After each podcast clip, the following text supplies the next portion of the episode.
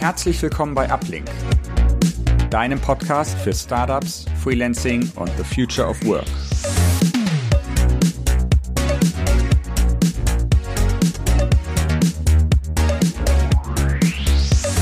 Servus und herzlich willkommen zu einer neuen Episode des Uplink Podcasts. Auf das heutige Thema und den heutigen Gesprächspartner habe ich mich ganz besonders gefreut, muss ich zugeben, denn es ist ein Thema, das mir selbst sehr am Herzen liegt und das mich auch in der Zeit vor Uplink, als ich noch als Solo-Freelancer gearbeitet habe, oft selber beschäftigt hat. Und zwar geht es darum, wie man als Selbstständiger erfolgreicher sein kann, was immer das für einen selber bedeutet, ohne dafür mehr arbeiten zu müssen. Das heißt, wie kommt man raus aus dem klassischen Modell, ich verkaufe meine Zeit für Geld, äh, zu etwas anderem, was einen erfolgreicher und hoffentlich auch glücklicher macht. Bevor ich jetzt zu sehr selbst über das Thema philosophiere, will ich meinen heutigen Gast vorstellen. Und zwar ist das der Max Antosch von Movers und Makers. Hallo Max, super, dass du da bist. Herzlichen Dank für die Einladung. Das Servus war als Österreicher für mich natürlich schon mal besonders sympathisch. Absolut, das musste ich natürlich äh, mit einstreuen. Max, seit gut einem Jahr habe ich äh, recherchiert, bist du mit dem Namen Movers und Makers unterwegs. Was genau. macht ihr bei den, bei den Movers und Makers? Ähm, jetzt hat davor was unter meinem eigenen Namen. Es war tatsächlich genau das gleiche äh, Konzept. Ich habe es umgebrandet ähm, vor dem Mitarbeiter einstellen, aber was wir machen ist, und du hast das eh schon ziemlich schön vorweggenommen, wir, wir helfen am Ende des Tages ähm, ja, B2B-Experten, ähm, Agenturen, Freelancer, teilweise auch Berater aus fokussiert aus den Bereichen Marketing, ähm, Design, Branding und ähnlichem, dabei für sich wirklich raus aus diesem Zeit gegen Geld Modell zu kommen. Äh, und konkret geht es darum, und da werden wir heute nochmal genauer einsteigen, unter anderem unter dem Wechsel von zeitbasierten zu wertbasierten Preisen unter anderem auch nochmal weg von, ich biete ganz viel individuelle Dinge für meine Kunden an und arbeite zu, hinzu.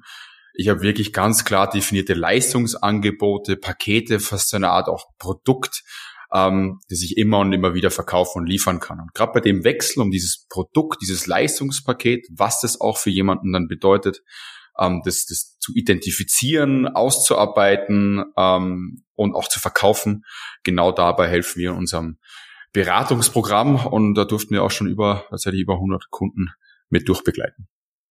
Cool.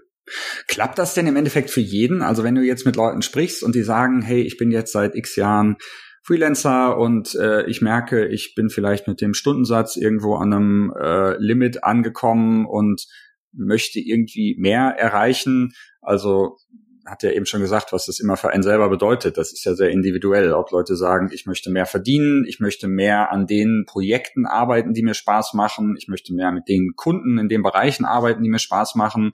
Ähm, kommt man da immer zu einer Lösung oder gibt es dann auch die Fälle, wo man miteinander spricht und äh, ja, die, die Person dann sagt, okay, im Endeffekt ist das, was ich gerade mache, doch eigentlich das Beste für mich, ähm, weil ja auch wenn man jetzt sagt, ich will ein eigenes Service, ein eigenes Produkt anbieten, da gehört ja auch ein äh, bestimmter, naja, ich sag mal, Mindset dazu. Ja, also man ja. muss ja dann wirklich so ein bisschen switchen von, okay, ich gehe einfach zu einem Kunden und sag, das und das mache ich, das kann ich stundenweise für euch machen, zu, schaut mal, das ist mein Angebot, was man ja da auch so ein bisschen mehr verkaufen muss, sage ich mal.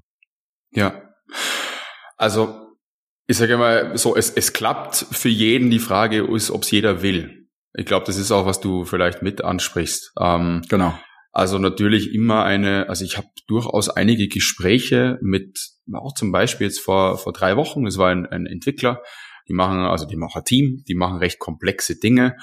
Und er sagt einfach, du Max, ich hab Bock, mich da ganz individuell und tief jedes Mal reinzuarbeiten. Und ich will es auch nicht anders. Sag ich, perfekt, dann mach bitte genau so weiter.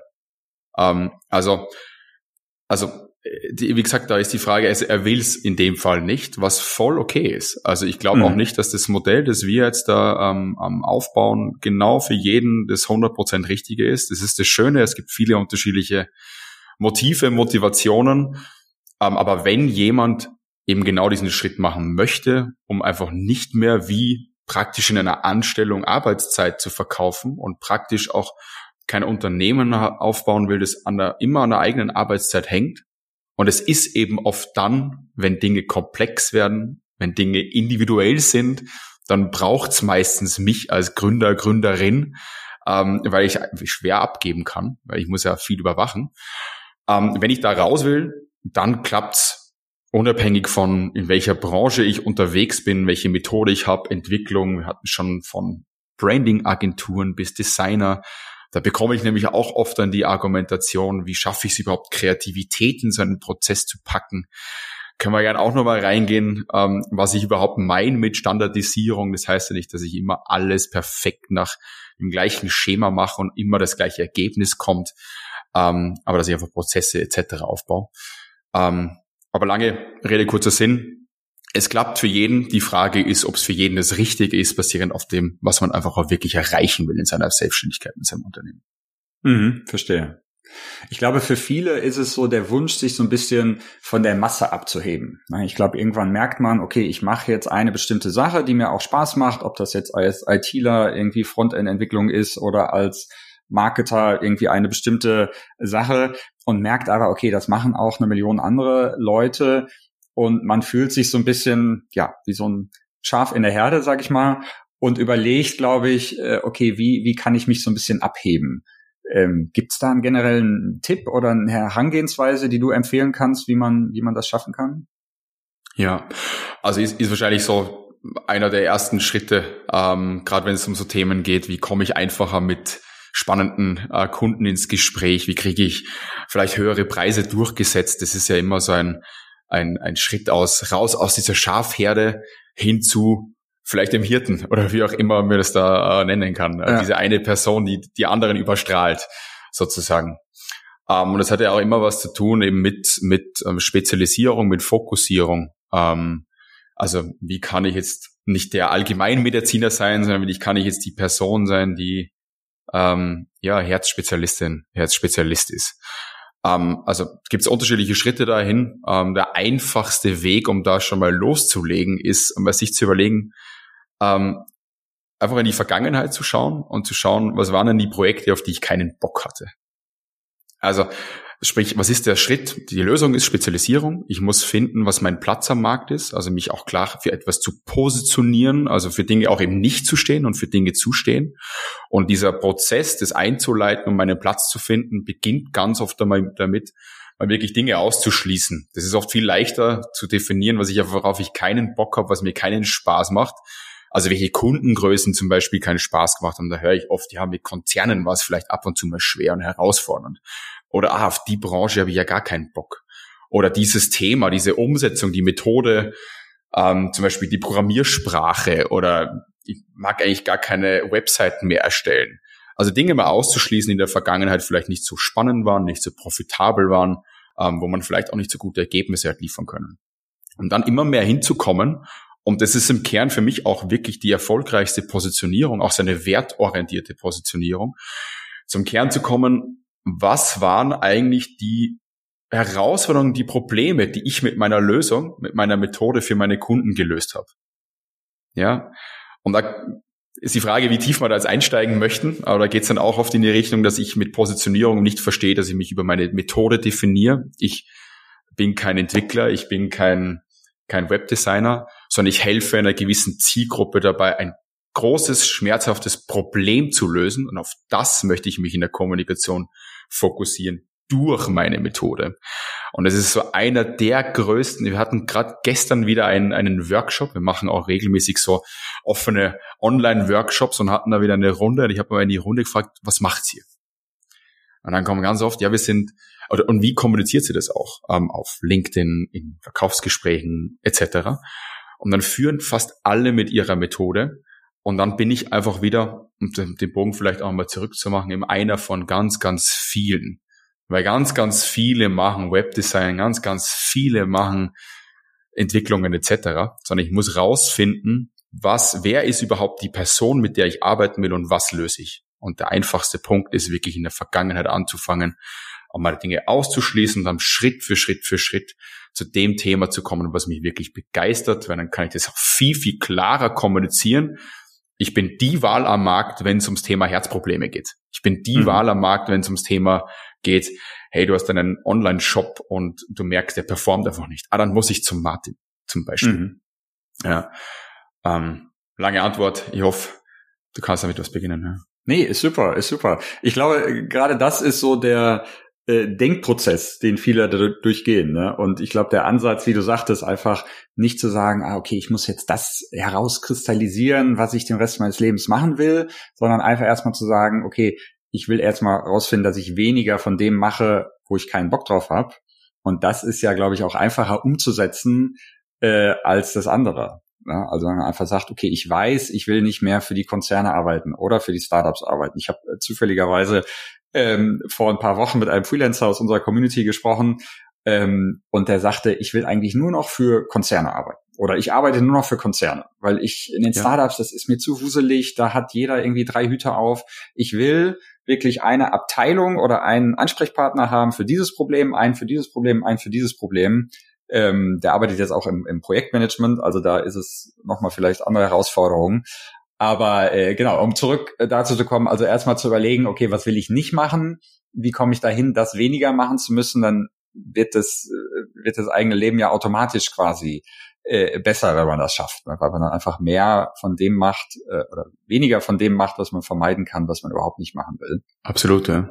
Ja, sehr interessant. Also es ist auf jeden Fall ein, guter Ansatz. Ich glaube, ich sehe das Ganze halt immer aus der IT-Freelancer-Perspektive. Ähm, da sind die, die Stundensätze ja oft äh, äh, sehr hoch.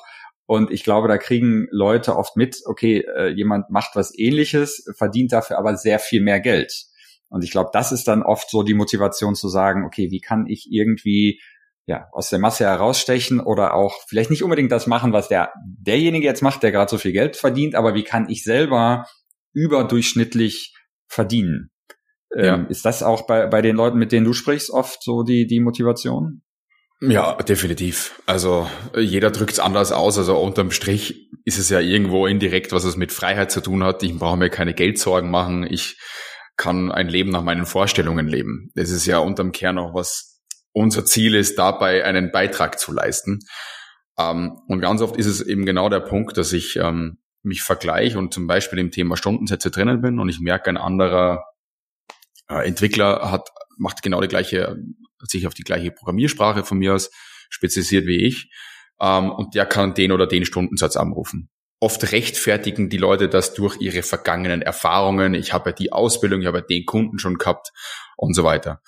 Was heißt es übersetzt eigentlich? Das heißt, er übersetzt für mein Gegenüber, für die Person, die mich anfragt, ich habe mehr Vertrauen in deine Expertise. Ich vertraue dir, dass du einen besseren Job, vielleicht sogar schneller machst und mir ultimativ auch mehr Wert lieferst. Das heißt, ganz oft sind zwei Dinge einfach machen einen großen Unterschied aus, ähm, die dem einen viel höhere Preise verschaffen als dem anderen.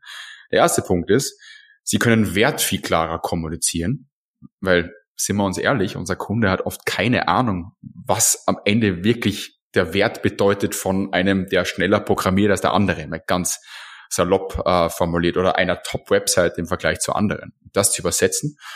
Und zum Zweiten eben auch das Vertrauen aufzubauen durch vielleicht auch einen klaren Plan. Das sind wir bei unserem Herangehensweise durch ganz ein klares Paket, ein Leistungspaket, das ich wieder und wieder schon geliefert habe. Ähm, das auch klar ausstrahlt in der Art und Weise, wie ich das präsentiere. Vielleicht, dass ich die Sprache meines Kunden spreche, aber dass ich auch unterschiedliche Case Studies habe in der Vergangenheit und so weiter und so fort, die meinem Gegenüber vermitteln, hey, ich kann der Person auch vertrauen, dass sie mir dabei hilft, diesen Wert für mich auch wirklich reinzuholen. Mhm. Ja, das ist, äh, sind ja die zwei Komponenten unter anderem. Neben dem dritten Punkt auch wirklich so ein bisschen wie, wie viele Alternativen gibt es zu mir? Also ganz klare äh, ganz klare ähm, ja, Volkswirtschaft sozusagen, Angebot und Nachfrage. Ja, je mehr Alternativen es gibt, wirklich vergleichbarer ich also am Markt bin, je mehr Entwickler es in meiner Programmiersprache gibt, desto weniger spannend werde ich jetzt sein. Wenn ich mich aber hingegen auf eine klare Zielgruppe, was wir am Anfang oder gerade besprochen haben, oder auf ein klares Problem spezialisiere, dann bin ich wieder viel weniger vergleichbar. Also die drei Punkte zur Zusammenfassung. Ähm, kannst du den Wert wirklich sauber formulieren? Schaffe ich es, dass mein Gegenüber mir wirklich auch mehr als anderen vertraut, diesen Wert zu realisieren und bin ich gar nicht so einfach auswechselbar. Das sind so Variablen. Ich hoffe, es wird jetzt nicht zu kompliziert, ähm, aber es sind dann drei Variablen, die wirklich extremen Unterschied machen, welchen Preis ich abrufen kann. Ja, ja, genau. Ich glaube, das muss man hinkriegen, da diese, diese drei Sachen zusammenzubringen. Ne? Ich glaube, man, mhm. Äh, viele, viele sehen auch, äh, bei Kollegen und Kolleginnen, dass die es schaffen, einen höheren Stundensatz zu verhandeln und denken dann, okay, ich muss einfach besser werden im Verhandeln. Aber ähm, naja, es ist natürlich immer eine Verhandlung, ne? Und wie du sagst, wenn man, wenn man vergleichbar ist, dann äh, hat man halt einen Kunden, der sagt, okay, ich suche einen Frontend-Entwickler und ich zahle dafür 80 oder 90 Euro die Stunde, weil ich sehe jetzt hier einfach, da gibt es 100 Leute in ungefähr dieser Range äh, und wenn dann einer kommt und, äh, und sagt, okay, ich will jetzt aber 120 Euro die Stunde, weil so und so und so, dann muss man das ja auch, dann ist es ja eine Verhandlung, aber man muss es halt sehr gut begründen können. Ne? Und da gibt's, ja. wie du sagtest, mehrere Ansätze, dass man sagt, okay, bei mir bekommst du aber äh, was ganz anderes, ich habe die und die Erfahrung und äh, es ist ja gerade bei Entwicklern so, dass man äh, dass es da auch große Unterschiede äh, gibt und man sagen kann, okay, ich mache aber die Sachen, die andere Leute in acht Stunden machen, durch meine Erfahrung und mein Know-how und, und vielleicht andere Sachen, die ich mitbringe, kann ich das in vier Stunden umsetzen. Also ich bin im Endeffekt günstiger für dich, lieber Kunde, liebe Kundin, ähm, als es meine Kolleginnen sind, äh, einfach dadurch, weil ja, da sind wir wieder beim Punkt, dass ja eigentlich Stunden verkauft werden. Ne? Und das ist ja auch so ein bisschen das Paradoxe, dass die Leute, die sehr gut sind, die also Sachen schnell und effektiv umsetzen können, dann dafür weniger Stunden äh, brauchen und weniger auch abrechnen können. Ja, das ist ja oft äh, das Absurde, dass jemand dann mehr Stunden abrechnen kann, der eigentlich nicht äh, der, der, der schlechter im Endeffekt ist als ich selber. Definitiv. Also das geht jetzt wirklich auf äh, also man will ja nicht bestraft werden, wenn man besser ist, sozusagen. Ähm, und für mich geht es tatsächlich im Kern einfach darum, dass der stundenbasierte Ansatz ohnehin nicht der richtige ist, meiner Meinung nach. Weil am Ende des Tages ich als Auftraggeber gebe dir einen Wert und erwarte einen Gegenwert. Ähm, die Challenge ist einfach nur, dass viele Freelancer, viele Agenturen einfach nicht genau verstehen, was ist überhaupt dieser Gegenwert. Und aufgrund dessen, dass sie halt so viel individuell machen, wollen sie sich ja auch auf die, dieses Risiko begeben, weil man ja oft selbst diesen Scope, also diesen Arbeitsumfang noch nicht abschätzt, schätzen kann. Und dann fahre ich ja besser, ich lass doch lieber stundenbasiert bepreisen. Ähm, und deswegen ist ja auch mein, also einfach meine Philosophie oder unsere Philosophie, dieser Ansatz eben wirklich klare Pakete zu haben. Klar zu verstehen, was mache ich da eigentlich. Klarer auch zu verstehen, was ist der Arbeitsumfang klarer zu verstehen, was löse ich für meinen Kunden und was bekommt er konkret für einen Wert und auch das zu kommunizieren und dann den Preis daran festzumachen, anstatt eben an dem Input Zeit, der ultimativ komplett irrelevant für mich ist, weil der nicht immer korreliert, wie wir schon jetzt gerade besprochen haben, mit dem Wert, den ich rausbekomme. Ähm, und das ist total spannend, wenn man einmal das versteht, merken auch bei uns, bei unseren Kunden im Programm, die merken, war krass, die haben, die fragen mich ja gar nicht mehr nach meinem Zeiteinsatz, wenn ich das beginne anders zu formulieren. Und dann mhm. wird es wirklich interessant, dann kommst du langsam wirklich auf Stundenpreise und Margen, die halt einfach nicht mehr mit denen zu vergleichen sind, die einfach methodisch mit diesem Zeitmodell ähm, noch an den Markt gehen. Ja. Beziehungsweise, wenn man es gut als, als Paket oder als Service verkauft, dann fragt der Kunde wahrscheinlich, okay, wie schnell kannst du das umsetzen? Also dann will der Kunde wahrscheinlich auch, eher, dass man es schneller machen kann, anstatt zu sagen, okay, wie lange dauert das? Okay, dann bezahle ich dir so viel, wie, wie es dauert, sondern wenn man sagt, okay, du bekommst dieses Paket, du bekommst diese Leistung für diesen Preis, dann ist der Kunde ja auch im Endeffekt daran interessiert, als ob er was online bestellt sozusagen, dass es schnell da ist und schnell fertig ist. Ne? Das ist ja auch noch ein Vorteil, dass man dann nicht ähm, drüber verhandelt, äh, wie lange dauert, sondern wie, wie schnell kann ich fertig sein. Kannst du denn mal ein ja. konkretes Beispiel nennen, wie, wie äh, vielleicht jemand, der äh, äh, zu euch gekommen ist und genau diese Fragestellung hatte, also wie kann ich die Umsetzung von meiner Zeit lösen, wie kann ich ein Leistungspaket oder ein Service ähm, irgendwie an äh, definieren, den ich meinen Kunden anbieten kann. Ja, also wir haben schon ein paar Elemente ähm, runtergebrochen, aber vielleicht um es, um wie gesagt greifbarer zu machen, ist ähm, als überlege, welches Beispiel nehmen. Wir nehmen jetzt einfach ein, ein kürzliches Beispiel. Ähm, eine Kundin von uns, die ist zu uns gekommen und hat sehr viele Marketingdienstleistungen angeboten.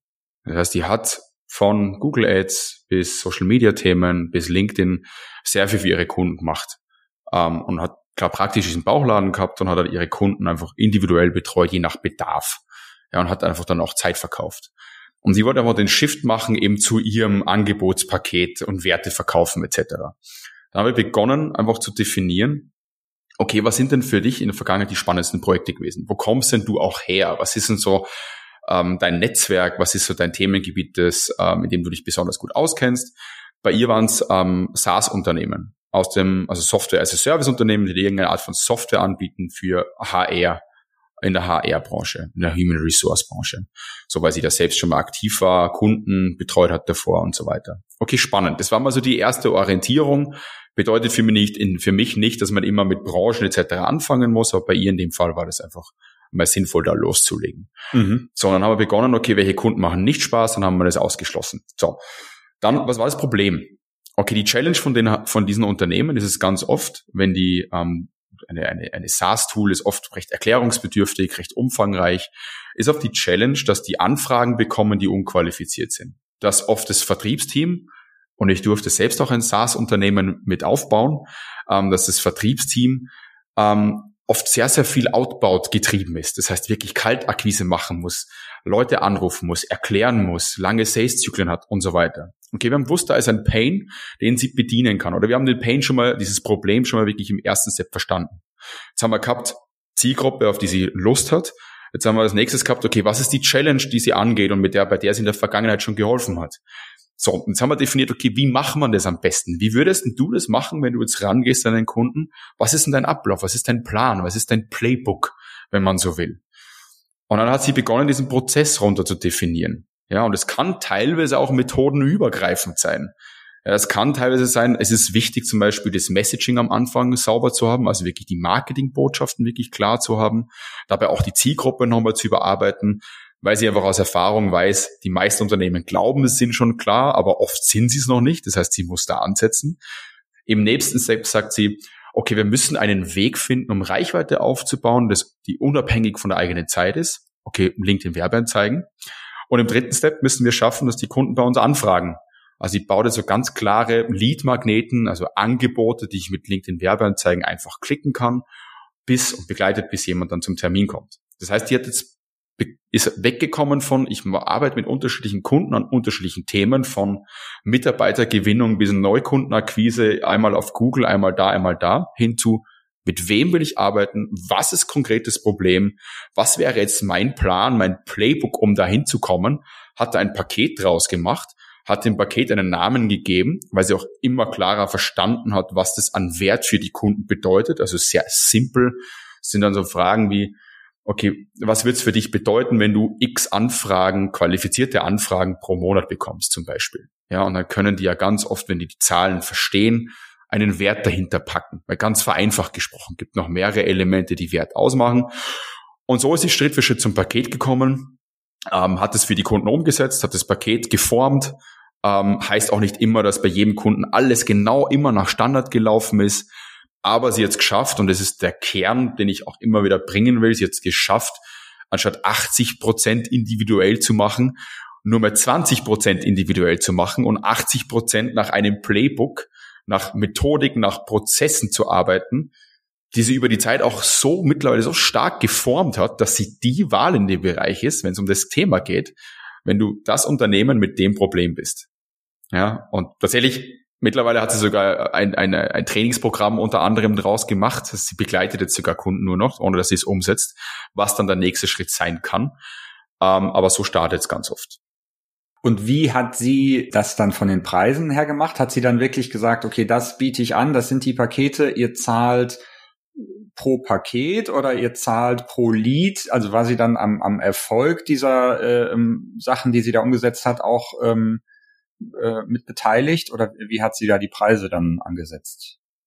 Pro Paket, tatsächlich. Pro Paket. Genau, also wir, also ich bin aber Fan von in Wirklichkeit ganz grob zwei Angeboten. Sie hat ein Angebot, ein Kernangebot, was ich gerade beschrieben habe, dass man so mal ein Setup macht. Also dass du wirklich deine erste Kampagne so richtig ins Laufen bringst und mal die ersten Leads reinbekommst, dass du merkst, boah, das funktioniert. ist auch immer die Frage, die ich mir fragen würde, wenn ich so ein Paket strukturiere, ist, ähm, was musst du erreichen mit deinem Kunden, damit jemand sagt, wow, wie können wir weiterarbeiten? Mhm. Und dann hat, hat sie das Paket und im nächsten Step betreut sie die Kunden mit einem Art Abo-Angebot in, mit den weiteren Kampagnen darüber hinaus, und das sind dann wirklich auch fixe monatliche Raten, die immer so an wertorientierten Zielen, die sie immer quartalsweise zum Beispiel mit ihren Kunden setzt, gekoppelt sind. Ähm, aber es sind wirklich Pakete, es sind weniger Performance-Deals. Ähm, ich glaube, wie du es jetzt gemeint hast. Mhm. Und diese Pakete hat sie aber dann immer noch selber umgesetzt oder war, war ihr Bestreben da auch, dass sie äh, Kolleginnen oder, oder Angestellte hat, die das dann umsetzen und sie quasi nur noch die, das, das Gesicht ist quasi so zu den Kunden oder hat sie es dann komplett weiterhin selber gemacht? Also super spannende Frage, weil das ist genau auf der Scheidepunkt bei unseren Kunden. Also die einen Kunden sagen, du, ich möchte unbedingt noch in der Umsetzung involviert sein und entweder alles umsetzen oder teilweise Dinge davon umsetzen, weil ich sage, mir macht's Texten Spaß oder gerade die Creatives sind so interessant für mich oder den Film muss ich ja vor Ort drehen ähm, und geben aber einzelne Dinge davon ab, also wie zum Beispiel gewisse Vorbereitungen und Nachbereitungen. Mhm. Ähm, und wieder andere, und so war es eben auch bei der Kundin, die wollte ein komplettes Trainings- und äh, Beratungsprogramm ähm, aufbauen. Mhm. Und die hat den Shift ähm, nicht mit ihrem gesamten Modell dazu gemacht, sondern die hat es viel mehr zu ihrem Portfolio ergänzt. Ja, das Schöne ist, was du jetzt hast, ist, du hast ein Playbook, einen Plan, einen Prozess über die Zeit hinweg, ähm, verstehst du immer besser, was wirklich nötig ist, um wirklich, wirklich geile Ergebnisse zu liefern kannst den Prozess, weil du ihn selbst so tief durchdrungen hast, auch immer mehr anderen Personen beibringen. Ja, vielleicht nicht immer die komplexesten Dinge. Ja, da muss man vielleicht immer hier und da am Anfang gerade nochmal ran, aber viele einzelne Dinge davor und danach. Und ich kann anderen Menschen beibringen, wie die das umsetzen. Also bei ihr konkret, sie hat jetzt auch eine, eine Mitarbeiterin, ähm, die in der operativen Umsetzung, also wenn sie für Kunden Dinge machen, sie haben noch ausgewählte Kunden, für die die wirklich die Kampagnen selbst machen. Und wir haben mit ihr mittlerweile ein komplettes Trainingsprogramm hinzugefügt für Unternehmen, die sagen, ich möchte das Thema generell auch LinkedIn Ads im B2B SaaS Bereich für mich verstehen und umsetzen und hat einfach dadurch ihre Kapazitäten mal knapp verzehnfachen können. Ähm, mhm. Was natürlich kein unspannendes Geschäftsmodell ist, ja. Absolut. Ja, sehr spannend. Ähm, bei dem Beispiel hat es auch jetzt gerade angesprochen, dass, dass sie dann länger mit den Kunden arbeitet und arbeiten will und auch wirklich explizit ein Angebot hat, was sie den Kunden zur längeren Zusammenarbeit äh, machen kann. Und ich glaube, das ist auch bei IT-Freelancern immer äh, der Wunsch, dass, dass man sagt, ich will eigentlich nicht nur jeweils in ein, zwei, drei Monatsprojekten von einem zum nächsten hüpfen und mich immer wieder mit dem Thema Akquise beschäftigen müssen und immer wieder in die Verhandlung gehen und mich auf neue Kunden einstellen. Ist ja auch immer ein Risiko, ne, dass es nach äh, ein paar Wochen dann doch nicht passt oder irgendetwas nicht, nicht, nicht läuft, dass man eigentlich mit den Kunden, mit denen man schon gut gearbeitet hat, mit denen man eine Beziehung aufgebaut hat, dass man längerfristig mit denen zusammenarbeitet. Ne? Ähm, können so Pakete da auch äh, helfen, quasi das, das zu erreichen? Absolut, ja. Also im Grunde ist es für mich das Ziel, eines wirklich soliden Unternehmens einen monatlichen Fluss an Einkommen zu haben so eine gewisse Stabilität, ob man es Retainer nennt, ob man es Abo nennt, MRR, Monthly Recurring Revenue Modell nennt, wie auch immer. Und darauf möchte ich hinarbeiten. Ja, und deswegen haben wir da auch grob zwei Angebote. Wir haben einmal dieses Kernangebot, das wirklich ein ganz klar definiertes Paket ist, um wirklich mal diesen ersten Erfolg zu liefern. Also zum Beispiel bei Ihrem konkreten Fall wirklich das Fundament aufzubauen, damit die Kunden überhaupt erfolgreich Kampagnen schalten können, Anfragen bekommen und diese erste erfolgreiche LinkedIn Ads Kampagne haben. Immer, immer, die Leitfrage ist immer, was muss man erreichen, damit unser Kunde nach der ersten Zusammenarbeit sagt, wow, Manuel, wie können wir weitermachen? Ja. ja, es ist bei euch wahrscheinlich auch, bei euren Kunden, wenn die so den, was ist der erste Win, den wir unseren Kunden geben müssen, dass die mal begeistert sind? Und der nächste Step ist dann, okay, wie schaffe ich es jetzt, ein Abo-Modell draufzubauen? Ja, also wirklich so ein Monatsmodell zu haben. Ähm, und bei ihr war das einfach, dass sie beginnt, ihre Kunden bei ihren Begleit, bei ihren Kampagnen zu begleiten mit ihrer Expertise. Also eine, so eine Art Advisory Retainer zu haben, eine Leitung in ihr Gehirn, dass sie es wirklich mit einem monatlichen Modell hat, dass die immer, wenn die Fragen haben, eins zu eins die anschreiben können, aber auch immer zu so Gruppenformaten hinzukommen können, wie so eine Art Masterclass. Mhm. Wieder gibt's andere, die operativ umsetzen, die dann laufend irgendeinen operativen Output haben. Wir, wir betreuen dein Thema für Monat X weiter und wir definieren, und das ist aber auch wichtig, immer quartalsweise wirklich nächste Ziele und Meilensteine. Also ich möchte auch nicht in dieses operative, ich schicke dir jetzt drei Bilder jeden Monat zukommen, sondern ich möchte mit dir als Kunde immer die nächste Etappe sozusagen am Weg zum Mount Everest erklimmen. Mhm, mh. Und darum geht's mir eigentlich immer. So, im ersten Kernangebot kommen wir mal zum Basecamp und wir merken, uh, das ist ja richtig cool. Ich habe so ein cooles Gefühl. Und dann bauen wir ein Abo-Modell drauf, mit dem wir immer die nächsten Meilensteine mit den Kunden erarbeiten. Und da gibt's mehrere Wege. Einmal wirklich als wirklich strategisches Modell dahin und dann aber auch schon wirklich als umsetzendes Modell. Ähm, genau. Mhm. Ja, ich glaube gerade in, in so Themen, äh, äh, wie du jetzt gerade erwähnt hattest, so LinkedIn-Marketing oder, oder generell Marketing, das ist ja ein Thema, wo man immer besser werden kann. Es ist ja nicht so, dass man irgendwann sagt, okay, ich habe jetzt hier mein Marketing äh, Strategie aufgebaut und die steht jetzt so die nächsten fünf Jahre und das ist ja auch ein Umfeld, was sich eigentlich monatlich oder wöchentlich fast verändert, ne, wo man eigentlich immer Absolut. am Ball bleiben muss und immer gucken muss, okay, was gibt's da für neue Entwicklungen, äh, ja. kann ich auf eine andere Plattform switchen und so. Ich glaube, da ist es sehr gut möglich, dass man als, als Freelancer oder als kleine Firma da so ein, so ein Retainer aufbaut und dann den Kunden sagt, hey, guck mal hier, das ist ein Thema, das ist eigentlich nie fertig. Ne? Klar, wir haben jetzt, wie du sagst, das erste Basecamp erreicht, aber selbst um vom Basecamp nicht wieder vom Mount Everest runter zu rutschen, äh, muss man eigentlich regelmäßig die um die Metapher jetzt mal zu Tode zu reiten, die die äh, Haken im Boden irgendwie immer immer wieder befestigen, ne? dass, dass das Zelt nicht irgendwie weggepustet wird. Ähm, ja. äh, Gerade in dem Bereich. Jetzt denke ich natürlich wieder an an die Freelance-Entwickler oder äh, ähm, DevOps oder Data Science, so die Leute in dem Bereich. Da ist es ja oft so, dass die für einen Kunden wirklich was umsetzen, okay, wenn es jetzt so um, um Data Science oder DevOps geht, das sind auch Bereiche, wo eigentlich regelmäßig ähm, äh, was optimiert werden kann und muss oder wo man, wo man dranbleiben äh, muss. Aber oft als Entwickler komme ich zu einem Kunden und der sagt, ich will diese App haben und dann baut man die App und dann muss man natürlich gucken, dass irgendwie die, die äh, ja, die ganzen Pakete und die, die, die anderen Software-Module, äh, äh die man da benutzt hat, dass die regelmäßig geupdatet werden. Aber da ist es, glaube ich, ein bisschen herausfordernder, ähm, dem Kunden dann wirklich was anzubieten, wo der sagt, super, da zahle ich dir einen monatlichen Retainer für. Ähm, das ist dann eher was, was fertig ist, ähm, was dann eher mit neuen Features irgendwann weiter ausgebaut wird. Ne? Aber ähm, ich glaube, da, da ist es ein bisschen größere Herausforderung, oder? Oder wie siehst du das? Hattest du den Fall auch schon mal konkret, dass, dass ein Entwickler gesagt hat, ich will dem Kunden was anbieten, äh, wo es längerfristig läuft? Ja, haben wir auch schon gehabt, tatsächlich, ja. Also da war es dann wirklich in die Richtung Advisory Retainer. Also da war dann zum Beispiel bei dem App zu bleiben, äh, bei einer App zu bleiben. Ähm, und das kenne ich ja auch bei uns im, im Softwarebereich. Ähm, also damals, wie ich da bei, bei Eversports ähm, in dem SaaS-Unternehmen war, ist, du hast mal eine also eine, eine App, die du zum Beispiel in dem Fall jetzt entwickelst und dann ist die App fertig und wir haben dann ein konkret abgestecktes Ergebnis. Ähm, dann ist es ja so, wie du ansprichst, gibt es ja meistens irgendwelche Erweiterungen. Also es ist ja selten so, dass du sagst, die App ist fertig, sondern meistens ist die App dann launchbereit, zum Beispiel. Ja, dann haben aber die Kunden im besten Fall irgendein Ziel, okay, wir wollen jetzt, dass die dass die Retention hoch ist, dass die Leute laufen zurückkommen, dass die Absprungsquoten niedrig sind. Ähm, vielleicht mit der App irgendwelche Inkäufe, also neue Features aufbauen, die dem Business-Ziel dann näher kommen.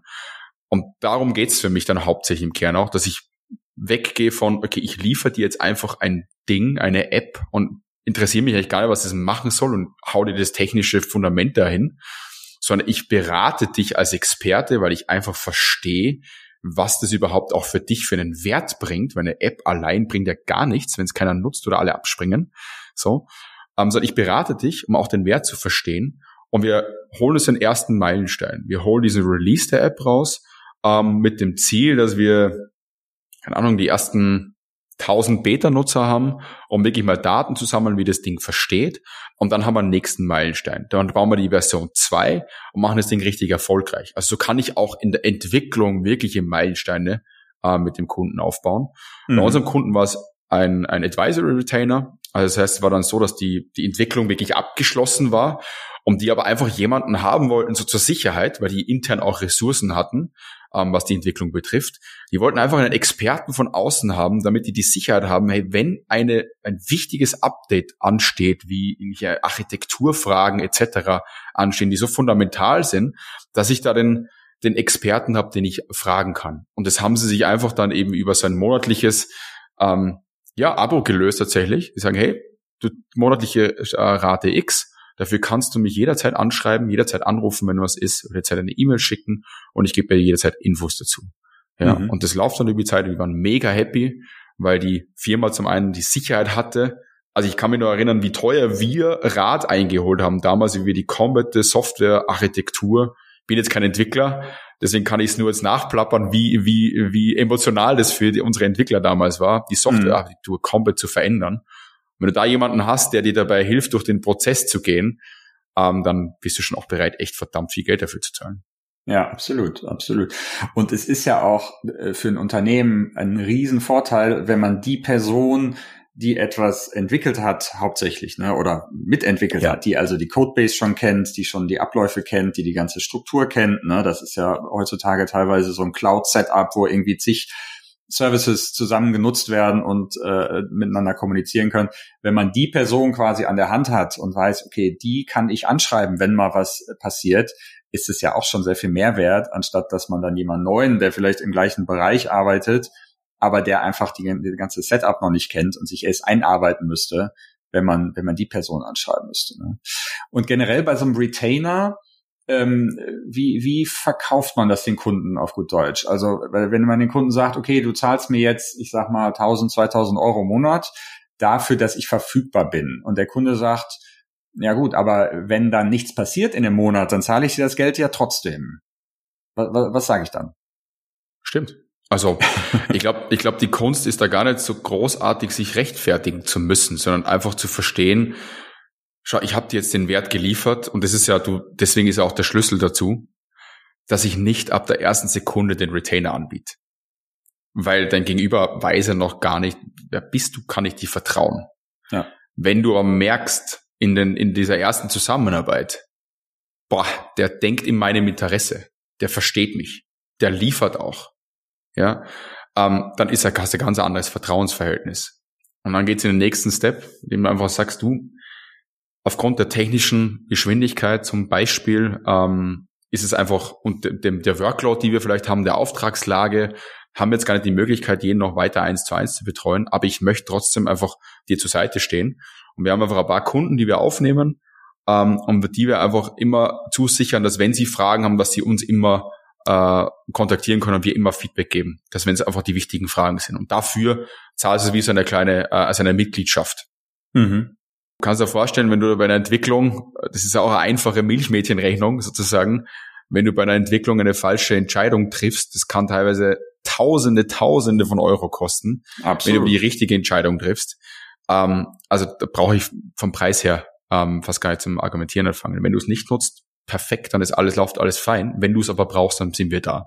Mhm. Ist wie eine, eine Versicherung im Endeffekt, ne? wo man sich wie auch, eine Versicherung, äh, ja, definitiv, ja. wo man sich auch freut, wenn man äh, sich nicht das Bein bricht und nicht am Ende des Monats irgendwie sauer ist, dass man die Krankenversicherung bezahlt hat äh, und sie nicht genutzt hat. Ne?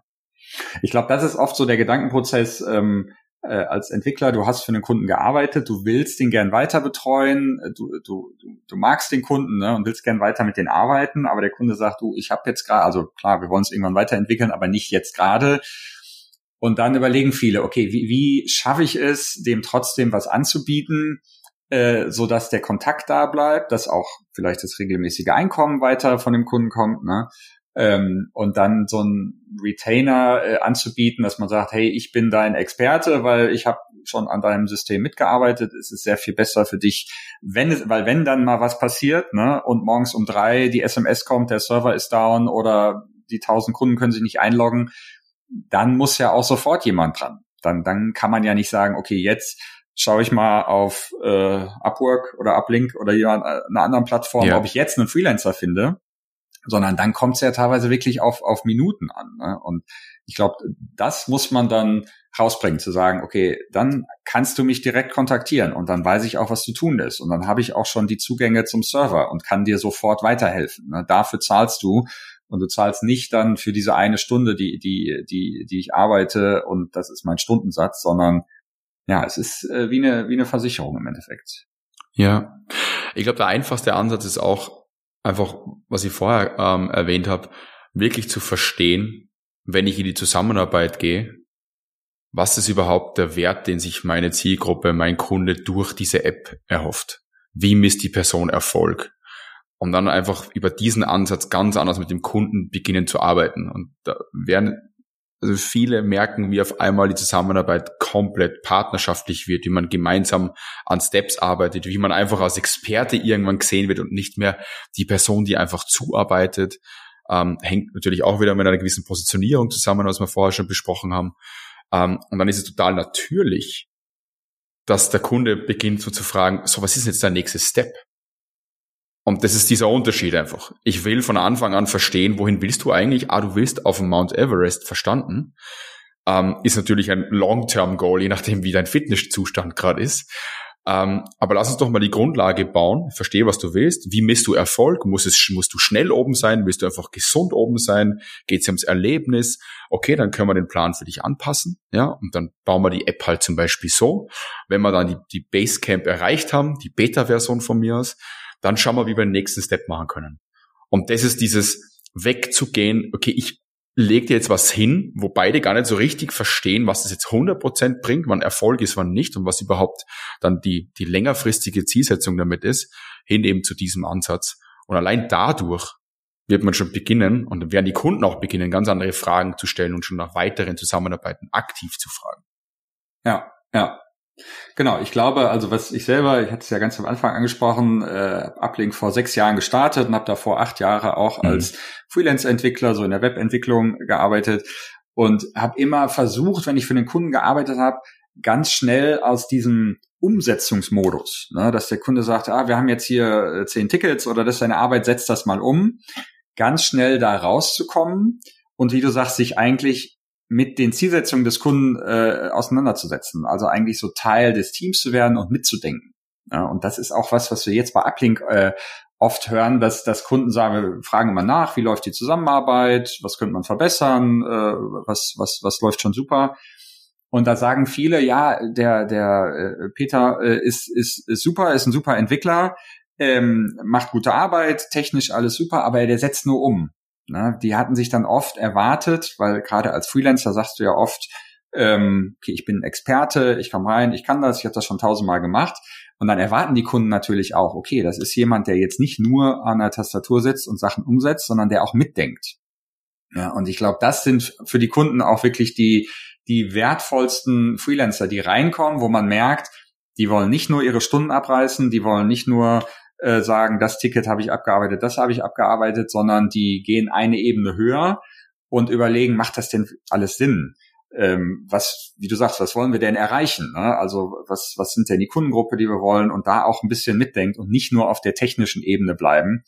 Ich glaube, das ist super wertvoll, wenn, wenn Kunden solche äh, Freelancer finden, die auch wirklich einfach Bock darauf haben, ähm, ja, sich mit einzubringen, mitzudenken ja. und, und auch selber zu entscheiden, was ist denn jetzt das Sinnvolle, was wir umsetzen. Ne? Und die auch nicht Sachen umsetzen, wo sie dann am Endeffekt sagen, ja, das habe ich jetzt implementiert, aber ob das Sinn macht, äh, weiß ich auch nicht.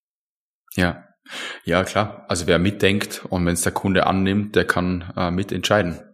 Und dann werden Kunden dich auch irgendwann als, als Partner vielleicht sogar äh, ähm, wahrnehmen und dich um Rat fragen. Und du willst natürlich die Situation nicht ausnutzen, sondern immer ehrlich beantworten, damit du einfach Vertrauen wirklich aufbauen kannst und weil im besten Fall handelst du ja auch aus eher ehrlichen ähm, Motiv heraus. Aber dann verändert sich einfach alles. Definitiv, ja. Ja. Und ich glaube, das merkt man auch sehr deutlich bei vielen Leuten, dass wenn jemand nur umsetzen will, ist das ja auch okay. Ne? Wenn, wenn Total, ja. beide Seiten äh, vorher, also es gibt halt gerade in der IT-Branche viele, die lieben es einfach zu entwickeln. Ne? Die wollen nur auf äh, technischer Ebene, sage ich jetzt mal, mit ihrer Programmiersprache, ihrem Framework und den Tools arbeiten und gehen da total drin auf und haben dann auch nicht groß Lust noch ähm, über ja, Strategien oder, oder andere Sachen nachzudenken oder Kundengruppen oder Personas oder was auch immer. Und ich glaube, mhm. wenn die das von Anfang an so kommunizieren und der Kunde auch wirklich jemanden sucht und sagt, wir haben jetzt einfach super viel umzusetzen, wir brauchen jemanden, der es, der es macht, dann kann das auch ja. gut laufen. Aber im Endeffekt schadet es, glaube ich, nie, ähm, immer auch ein bisschen zu hinterfragen. Ne? Und wenn, wenn der Kunde sagt, wir wollen jetzt das und das umsetzen, zu sagen, ja, warum denn? Also was wollt ihr denn erreichen? Ne? Weil als Freelancer hast du ja immer den Vorteil, dass du im besten Fall schon mit zehn ähnlichen Kunden und mit zehn ähnlichen Projekten aus dem gleichen Bereich gearbeitet hast. Das heißt, du kommst ja immer mit einer gewissen Erfahrung rein. Und wenn du es schaffst, die äh, dem Kunden nahe zu bringen, ob das jetzt die eigentliche Aufgabe ist oder nicht, ohne jetzt äh, ich sag mal, besserwisserisch oder, oder negativ zu wirken, ne, dann könnte ich Klar. mir nicht vorstellen, dass, dass irgendwelche Kunden das, das nicht wollen, ne? Weil wer sagt denn dann, wenn jemand reinkommt und sagt, ja, aber hast du jetzt schon mal da und da drüber Gedanken gemacht, beim letzten Projekt hat das gut funktioniert, da sagt ja keiner, nö, will ich nicht hören, äh, ich weiß, wie es geht, sondern das ist ja eigentlich der Wert, den Selbstständige da bringen können, wenn sie, wenn sie zu einem Kunden kommen. Ja, definitiv. Und es muss auch nicht jeder machen. Also eben, das ist genau das, was, eben, was wir eingangs, die, die, die, die Anfangsfrage, um da wieder zurückzukommen. Also ich stelle mich jetzt auch nicht hin und sage, das muss genau jeder so umsetzen. Also es gibt genug Leute, die sagen, du, das macht mir genauso Spaß. Dann ist man halt einfach in diesem Zeit gegen Geldmodell drin und es ist auch okay. Also ich sage ja, es ist genauso top, wenn man sich anstellen lässt oder wenn man nach dem Modell arbeitet, ist ja perfekt. Was ich nur meine, ist einfach, wenn man den nächsten Step machen will, dann wird das einfach nicht ausreichen. Jetzt hatten wir eben schon darüber gesprochen, wie man es angehen kann, wenn man sagt, ich will mit den Kunden, die mir gefallen, mit denen ich gut arbeite, mit denen will ich längerfristig arbeiten. Aber trotzdem fragen sich, glaube ich, viele, wie kann ich auch regelmäßig an die Kunden, mit denen ich arbeiten will, neu rankommen? Also sich quasi so eine Pipeline an Neukunden aufzubauen. Ähm, ja. Was sind denn da deine Erfahrungen? Was gibt's da für, für Strategien, um das äh, zu schaffen? Also erstens mal, ich gehe jetzt mal davon aus, wir wissen im besten Fall, wer unser idealer Kunde ist. Also wir mhm. haben diese Hausaufgaben im besten Fall jetzt schon gemacht. Wir verstehen auch, was die Herausforderungen, die Probleme sind, weil das die Dinge sind, ähm, wenn wir die ansprechen, so erreicht man die Kundschaft. Eben weniger über meine Methode, weil man oft noch nicht gar nicht versteht, was bringt es jetzt genau, selbst wenn es so scheinbar banale Dinge sind wie Webseiten und Co ich gehe jetzt einfach mal davon aus, diese Basics oder diese wichtigen Grundlagen vielmehr sind gemacht. Wir haben es verstanden. Ähm, dann geht's drauf, also einfach eine Strategie, die bei uns, unseren Kunden gerade funktioniert und die wir auch unseren Kunden beibringen, ist ähm, über, über LinkedIn. Sehr einfach, mit ähm, idealen Kunden ins Gespräch zu kommen. Ähm, da gibt's den richtigen und den falschen Weg. Gibt's ganz viele unterschiedliche Wege auf LinkedIn. Okay. Ähm, dennoch ähm, funktioniert es nach wie vor grandios. Ähm, wenn man es auf eine richtige Art und Weise rangeht, äh, rangeht, können wir auch gerne mal konkreter darauf eingehen, was es bedeutet. Ähm, also da gibt es so Möglichkeiten, dass du über den Sales Navigator, das ist ja diese ähm, Premium-Variante unter anderem von LinkedIn, dass du da ähm, sehr einfach und schnell deine idealen Kunden finden kannst. Ja, ist ja für mich die größte, beste B2B-Datenbank, die es gibt. Ähm, und wenn du dann eine Logik hast, wie du mit den Kontakten mal in dieses erste Gespräch reinkommst, also wie du dich mit denen mal vernetzt, wie du vielleicht mal eine Begrüßungsnachricht schickst, wie du denen mal einen ersten Mehrwert lieferst, anstatt halt direkt irgendwas zu pitchen, wie es leider viele machen. Ähm, und einfach da richtige Abfolge hast. Ähm, wir arbeiten da mit so einem Modell, das heißt Know, Like, Trust. Also die Menschen müssen dich zuerst einmal kennen dann müssen sie dich mögen und dann müssen sie mal so weit vertrauen, dass sie mal bereit sind, mit dir in ein Gespräch zu gehen. Sie müssen noch nicht kaufen, aber sie müssen mal das Gefühl haben, bah, der, der Manuel, der ist vertrauenswürdig, der verkauft man nicht nur irgendwas, nur weil ich nicht bei drei am Baum bin. Mhm. Ähm, der hat auch eine gewisse Expertise. Ich verstehe auch, was der potenziell für uns machen kann, weil der einfach klar positioniert ist. Lass doch mal mit dem quatschen. Mhm. Ähm, ist auch nicht von uns erfunden. Ich glaube, das hatte mal irgendwo der, der Mark Twain. Ähm, Gibt es unterschiedliche Quellen, die dieses No Like Trust formuliert haben. Aber ich finde, es passt einfach wahnsinnig schön auf, auf LinkedIn, ähm, weil es immer noch ein soziales Netzwerk ist. Mhm. Ähm, was viele dann auch machen ist, die schauen dann zum Beispiel auf Plattformen, wo ähm, Dinge ausgeschrieben sind und schreiben die Leute dann aktiv an. Ähm, auf jeden Fall auch top solche Sachen wie wie, wie ihr macht's auf auf Uplink ähm, also ich glaube, da kann es auch wahnsinnig helfen, wenn ich mal klar auch mein Profil habe und da besser eben nicht einer von vielen bin, sondern einfach klar positioniert bin, ähm, dann werde ich auch spannenderweise, ähm, also wir haben auch einige Gespräche schon gehabt mit, mit Vermittlungsplattformen, wo wir einfach, ja, einfach die, die Daten tatsächlich bekommen haben, dass oft die besser positionierten Leute mehr Aufträge bekommen als die nicht so gut positionierten. Ähm, also ist auch spannend, wie das, wie das bei euch ist. Ähm, ja, da einfach auch, auch drüber zu gehen, macht definitiv Sinn. Der Start natürlich für viele ist das berühmte Netzwerk. Das mhm. ist die erste Quelle. Also wenn du gerade am, am Tag eins sozusagen bist, dann macht es definitiv Sinn, einmal da reinzugehen. Ähm, ich sage auch immer, ähm, bitte unbedingt nach Empfehlungen fragen. Das sind so ganz einfache, banale Dinge, wenn ich mit jemandem im Gespräch bin, dann zu fragen, hey, kennst du nicht jemanden, für den das Thema X auch gerade eine Herausforderung ist, für den das Problem X auch eine Herausforderung ist? Kann ich mit dem mal quatschen? Ähm, aber ich denke aktuell wirklich, den Kanal, auf den ich gehen würde, sind Plattformen, wie ihr es habt. Ähm, und ähm, LinkedIn, denke ich, ähm, ist was, wo wahnsinnig viele unserer Kunden aktuell gewinnen und jede Woche Top-Gespräche ausmachen mit Entscheidern. Mhm. Das heißt, dieses No Like Trust, man muss quasi einmal zeigen, okay, man muss sich zu, zu erkennen geben, ne? man muss, muss auch wahrscheinlich darüber schreiben, viel auf seiner eigenen Webseite, auf LinkedIn oder gibt es jetzt sich andere Möglichkeiten, was man macht. Ähm, wie kriegt man das Like hin? Muss man ähm, wahrscheinlich im, indem man dem, dem Kunden zeigt, äh, man, man beschäftigt sich, man, man findet das, das Thema spannend, man will für den Kunden arbeiten, nicht nur, weil es eine Menge Geld gibt und weil es vielleicht technisch Anforderungen, äh, also attraktiv ist, sondern ja, weil man auch das, das, den Kunden selber als Business quasi mag, oder? Wir haben mal richtig definiert spezifische Kontaktpunkte mit dem Kunden. Also mhm. wirklich ein Kontaktpunkt kann zum Beispiel sowas sein wie eine Person hat sich mein Profil angeschaut. Eine Nachricht, die man hin und her schreibt. Ich habe mir irgendeinen Content, einen Beitrag angeschaut. Mhm. Und wenn man wirklich runter definiert, weil das ist ja die Challenge, zum Beispiel jetzt auf LinkedIn, dass wahnsinnig viele viel Zeit investieren und wenig rauskommt. Deswegen haben wir uns mal die Arbeit gemacht und geschaut, was sind eigentlich die wichtigsten Kontaktpunkte, die ich sammeln muss mit einem Kunden, bis er oder sie diesen diese, diese, diesen Funnel oder diese Reise durchgemacht hat. Mhm. Und einfach so gute Kontaktpunkte, damit man eine gewisse Sympathie aufbaut, ist, indem man sich mal mit dem Gegenüber beschäftigt, sich mal anschaut, was die Person so macht und einfach das lobt, was dir gefällt. Ja, zum Beispiel, ganz das Banales, wie Menschen einfach ticken. Es ist total spannend, dass man oft seinen, seinen Menschenverstand über Bord wirft auf solchen Plattformen, weil es funktioniert wie im echten Leben auch. Ich sag dir, Manuel, im hoffentlich schreiben nicht nach der Folge ganz viele Ansagen, was für eine tolle Podcast-Folge. Ähm, und dann freut man sich. Und, aber ohne Hintergedanken und that's it. Ohne dann danach irgendwie einen Pitch nachzuschieben oder sonstiges. Das ist total wichtig. Ähm, einfach was ehrlich gemeintes, hey, das finde ich cool. Mhm. Das einmal einfach da zu lassen. Ähm, ist eine ganz einfache Möglichkeit, schon die erste kleine Sympathie aufzubauen, um jemanden im Hintergrund mal zu speichern, ah, das war ja eigentlich ein netter Kerl. Spannend auch, auch um Hilfe zu fragen. Also Menschen mögen auch Menschen, denen sie geholfen haben, weil man sich dabei gut fühlt. Das heißt, wir haben auch intern so eine Herangehensweise, dass wir andere Leute nach Feedback fragen, nach ihrer Meinung zu ihrem Kernbereich.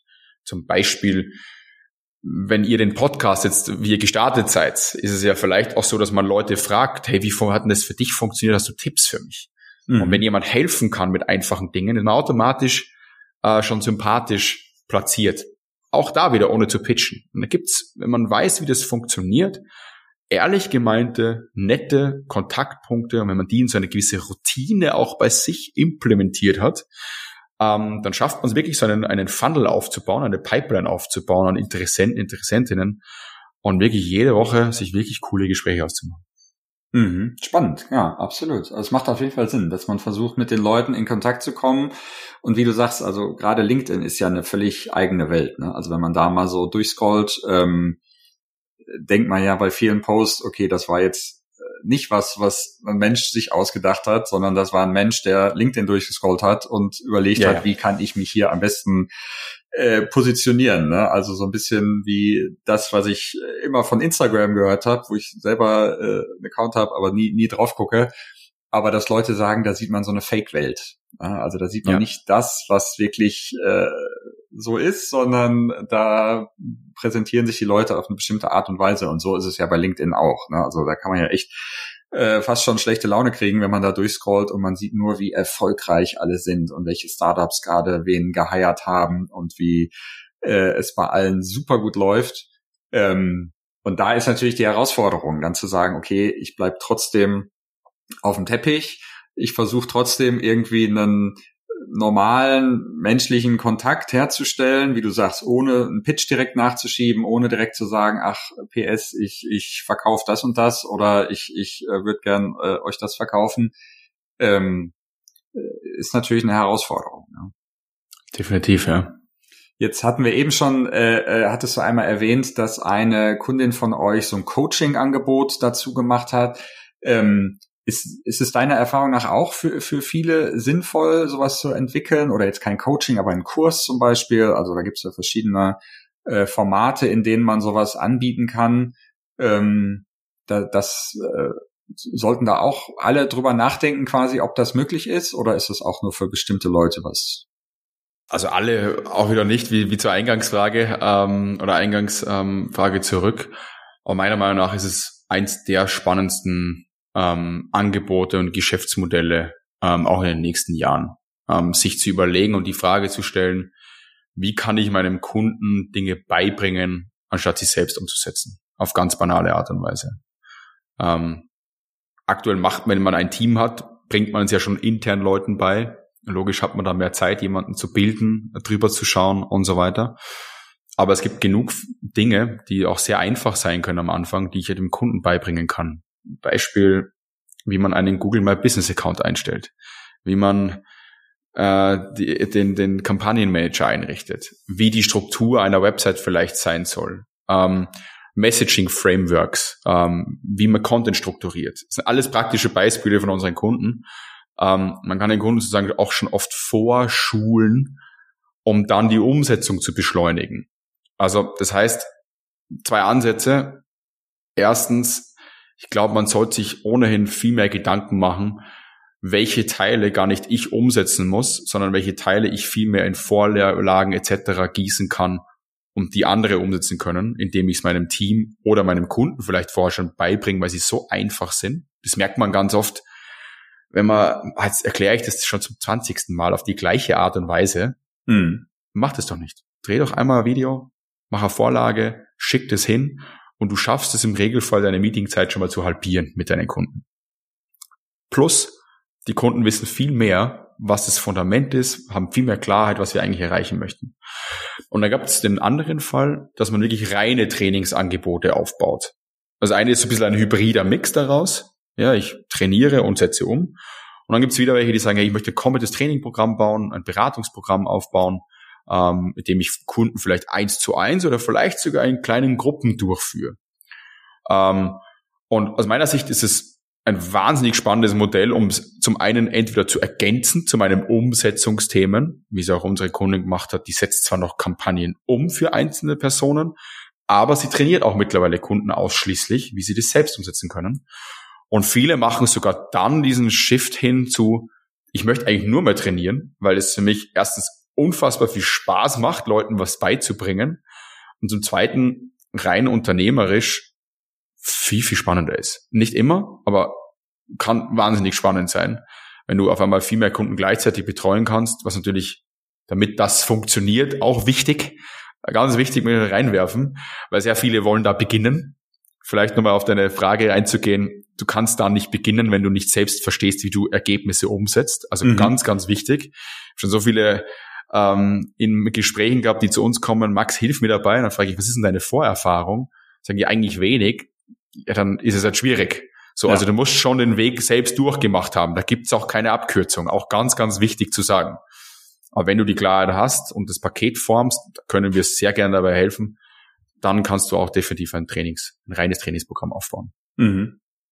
Ja, das fragt man sich manchmal, wenn man so Coaches sieht oder Leute, die, die was anbieten äh, und dann sieht, okay, die machen das seit zehn Jahren, aber wie sind die da hingekommen? Ne? Man kann ja nicht als ja. Experte starten, sondern man will ja optimalerweise jetzt gerade im IT-Bereich jemanden haben, der das schon zehn Jahre macht und dann weiß man, okay, in zehn Jahren im IT-Bereich hat der so viel mitgemacht ähm, und daraus äh, ist, ist quasi seine Expertise ähm, entstanden, um dann ein gewisses Coaching-Angebot oder einen Kurs oder irgendetwas anzubieten, äh, was, was den Kunden dann auch wirklich hilft. Ne? Und ich finde auch gerade diese hybride Sachen, wie du sie genannt hast, sehr, sehr spannend, dass man sagt, man, man bietet Videokurse oder ähm, ja selber vielleicht gerade in der IT-Branche ein Softwareprodukt. Ne? Man baut selber was, was dem Kunden irgendwie hilft und bietet aber dazu an, dem Kunden zu zeigen, guck mal, so benutzt du das am besten, so kriegst du da die besten Resultate raus. Geht natürlich auch nur in einigen Bereichen. Ne? Also wenn ihr man jetzt klassisches Frontend-Entwicklung macht oder, oder Backend-Entwicklung und man ja, setzt irgendwas um, dann ist es wieder ein bisschen eine Herausforderung, wenn man sagt, okay, wie kann ich da ein Angebot quasi dazu machen? Da müsste man dann wirklich wieder auf die Art der Kunden eingehen und sagen, okay, wie kann denn ein SaaS-Unternehmen oder ein kleines Startup oder jemand im E-Commerce, wie nutzt der quasi meine Leistung? Was könnte man dem oder derjenigen sonst noch an die Hand geben? Aber ähm, genau, das ist eigentlich ein sehr, sehr spannendes Thema, wie man diese verschiedenen äh, Komponenten miteinander sinnvoll verknüpfen kann, so dass man auch nicht nur einem Kunden das anbieten kann, sondern sondern sehr vielen. Ich glaube, wir könnten noch stundenlang äh, weiterreden. Ich glaube, da gibt's noch sehr viele äh, Unterbereiche, die wir da erkunden können. Aber wir sind jetzt an der Ein-Stunden-Marke angekommen. Schnell gegangen, Wahnsinn. Ja. Ja, deshalb danke ich dir auf jeden Fall super für, für das Gespräch. Ich fand es super interessant. Ich hoffe, alle sehr, HörerInnen sehr haben auch eine Menge mitgenommen. Zum Schluss äh, möchte ich dich noch um eine Empfehlung fragen. Gibt es irgendein Buch, einen Podcast, eine Webseite, irgendetwas, was du ähm, abseits jetzt von Movers und Makers natürlich, also jeder, der sich für das Thema interessiert, soll natürlich dich äh, zuerst kontaktieren und schauen, ob ihr ihm da weiterhelfen könnt. Ja. Aber gibt es irgendwas anderes, was du eigentlich Leuten empfehlen kannst, die, die über das Thema nachdenken, was da äh, schon, schon weiterhelfen kann? Absolut. Also, also was ich mir gern durchgelesen habe, sind die Bücher von Blair Enns. Mhm. Ähm, da gibt's ähm, auch ein Buch zum Beispiel zu Preisen, ähm, Pricing Creativity. Äh, auch diese, diese Kernfrage, wie kann ich überhaupt Kreativität wirklich sinnvoll bepreisen, die aber auch direkt für Entwickler und Co. total spannend ähm, äh, sind, weil die Kernargumente zahlen eben genau fürs Thema ein, wie vermittle ich Wert ja, ein Beispiel, was du vorher genannt hast, kommt auch in dem Buch raus, wie wenn jemand was schneller haben will. Dann ist es ja indirekt eine Form von, es ist mir, ich, es ist mir mehr wert, wenn ich schneller habe. Weil vielleicht, wenn die App schneller funktioniert, kann ich schon beginnen, schneller Umsatz zu generieren. Oder, oder, oder. ist auch eine, eine Form von Wert schlussendlich. Und der bricht es in dem Buch ganz spannend runter. Ähm, die haben auch einen Podcast, ähm, der ist, glaube ich, Two Bobs, Blair Enns und David C. Baker. Mhm. Ähm, Finde ich sehr interessant gibt es unterschiedliche Leute, die und Bücher, die ich mir immer wieder gern dazu ähm, an, anhöre oder auch Build to Sell. Ähm, ein Buch, was, ähm, wo es einfach darüber geht, ist, wie schaffe ich es überhaupt als Dienstleister, ein Unternehmen aufzubauen, das ich auch irgendwann verkaufen kann. Was auch immer im Kern einfach die Problemstellung behandelt, dass die Dinge nicht mehr von mir abhängig sind, sondern dass ich Prozesse habe, Abläufe habe, die mit einer gewissen Vorhersagbarkeit, ist ja auch immer Planbarkeit, Umsatz liefern, aber auch Ergebnisse geliefert werden können, unabhängig von meiner, meiner Person. Letztes Buch noch ähm, ist sicher The E-Myth, was ich spannend finde. Ähm, das ist der Entrepreneurial Myth, wo es einfach darum geht, auch wieder, glaube ich, entdecken sich sehr, sehr viele Freelancer, Freelancerinnen auch, denke ich wieder. So beschreibt so diese Reise von hey, ich habe mich jetzt selbstständig gemacht und war gut in meiner Agentur und bin gut in dem, was ich tue. Ja, beschreibt es da im Buch als Technician. Ich bin gut in meiner technischen Umsetzung. Hab aber, und das geht ja auch sehr viel so, übersehen, dass um ein erfolgreiches Unternehmen aufzubauen, noch andere Aspekte mit hinzukommen, wie Vertrieb, wie äh, Management-Themen, wie Abläufe ähm, und so weiter. Und der beschreibt es da sehr entspannend entlang einer, einer Geschichte. Und das sind sicher, glaube ich, drei Anlaufpunkte, ähm, die das, was wir heute besprochen haben, sicher auch ähm, in, in groben Themen wirklich ähm, gut zusammenfassen. Ja. Mhm. Ja, gerade das letzte Buch kann ich auch empfehlen. Das habe ich vor Jahren mal gelesen, hatte ich schon wieder vergessen. Ähm, und da ist mir immer hängen geblieben, dieses, dass Leute in, äh, eigentlich an ihrem Business arbeiten sollten und nicht in ihrem mhm. Business. Ne? Und dass sich ja. einige Selbstständige ähm, gerade wenn die jetzt ein eigenes Startup oder ein Laden oder irgendwas aufmachen, sich irgendwann dabei erwischen, wie die nur noch in ihrem Business arbeiten. Also sie haben sich eigentlich selber einen, mhm. einen, Job erschaffen, der ihnen auch Spaß macht, vielleicht dann irgendwann auch nicht mehr, wenn man ihn längerfristig äh, auf einmal 60 Stunden die Woche machen muss. Aber sie haben überhaupt keine Zeit, wirklich mal einen Schritt zurückzunehmen und sich ja an ihrem Business zu arbeiten, ne? strategisch zu überlegen, wo will ich denn hin, läuft das alles gut, wie ist das mit den Kundengruppen und so, weil sie eigentlich so viel ähm, ja als Technician äh, äh, dabei sind, die Umsetzung zu machen und ja. äh, da sehr busy sind und äh, meistens auch oder im besten Fall dann gutes Geld verdienen, aber äh, ja. trotzdem merken, dass sie da irgendwie nicht so glücklich sind. Deshalb äh, das das Buch Definitiv, kann ich auch allen auf jeden Fall ans Herz legen. Super cool. Max, danke nochmal für das Gespräch. Sehr, sehr gerne. Ich hoffe, wir schaffen es irgendwann in Zukunft nochmal äh, zusammenzukommen, äh, vielleicht auch mal für ein Webinar oder in einem anderen Format, ähm, weil wie gesagt, ich glaube, in dem Riesenbereich äh, können wir noch sehr viele Unterpunkte erkunden. Ähm, auf jeden Fall danke ich dir heute erstmal und ähm, wir hören uns bald wieder. Vielen Dank, Spaß gemacht. Ciao, ciao.